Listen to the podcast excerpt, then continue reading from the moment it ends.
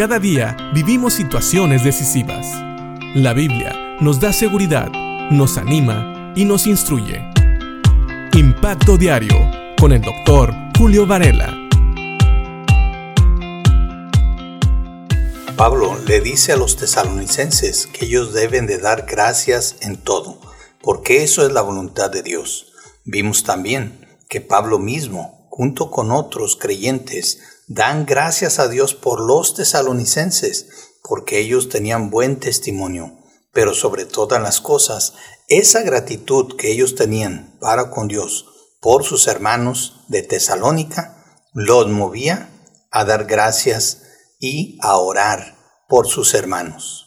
Tenemos muchas otras razones por las cuales darle gracias a Dios y una de ellas son las pruebas. Sí, las pruebas que Dios permite que pasemos son una causa o deberían de ser una causa de gratitud.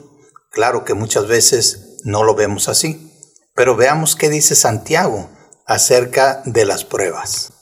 Precisamente en el capítulo 1, en el versículo 2 de Santiago, dice la Biblia, Amados hermanos, cuando tengan que enfrentar cualquier tipo de problemas, considérenlo como un tiempo para alegrarse mucho. Para alegrarse mucho, dice aquí Santiago. Obviamente, cuando estamos contentos, cuando estamos alegres, tenemos un motivo también de agradecer. La primera pregunta que tal vez viene a nuestra mente es ¿por qué nos vamos a alegrar por las pruebas? Bueno, la respuesta la da Santiago en el versículo 3.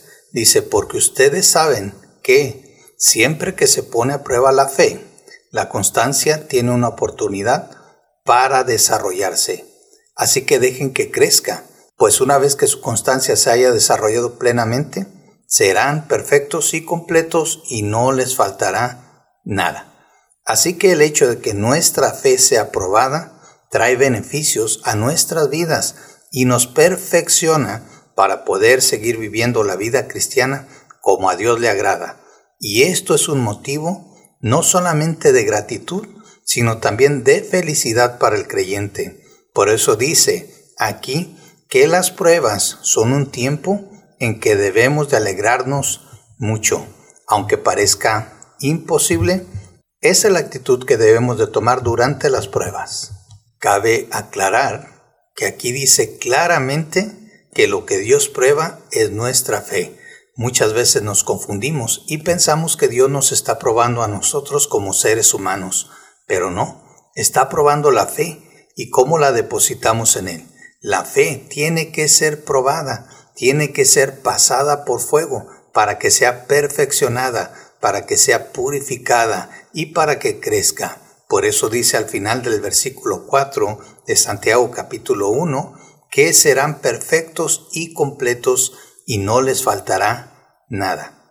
Así que una cosa más por la cual le podemos dar gracias a Dios, no solamente durante esta semana, sino durante toda nuestra vida, es por las pruebas. Las pruebas nos ayudan a crecer. Y recuerda, Dios no te prueba a ti, Él prueba tu fe, pero al crecer tu fe, tú creces también como hijo de Dios.